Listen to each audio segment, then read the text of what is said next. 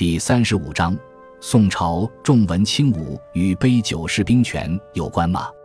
宋朝重文轻武，兵权由皇帝亲自掌握，军队由文人控制，而武将则频繁调动，造成兵不识将、将不识兵的局面。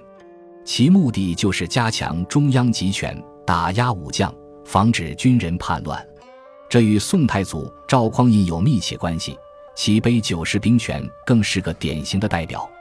宋太祖赵匡胤本为后周禁军统领，在陈桥驿发动兵变，夺得后周政权，建立宋。在即位后不到半年时间内，就有两位节度使起兵反对他。他好不容易平定后，就问丞相赵普：“你说五代以来，为什么天下如此混乱呢？”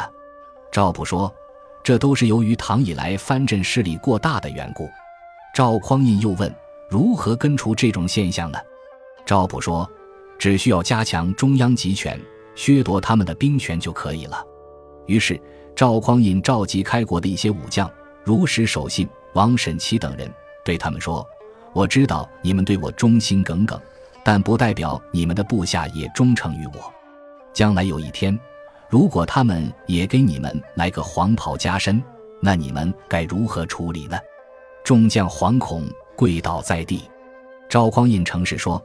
要不你们辞掉官职，回到家乡，我再赐你们些田宅金银，既可以给子孙留点家业，还能安享晚年，岂不快哉？众将第二日便递上辞职奏章，赵匡胤一一准奏。北九十兵权是削夺大将兵权、加强中央集权的做法。从这段文字，我们不难看出。赵匡胤加强中央集权，就是为了解决自唐以来藩镇对中央政权的威胁。宋朝的很多制度都是为了防止武将专权，重文轻武也从这而来。军队由文官控制，军队调动和指挥权分离等做法，虽然一定程度上达到了防止武将专权的目的，但却削弱了军队战斗力。这也是北宋和南宋在与北方游牧民族较量过程中屡遭失败的重要原因。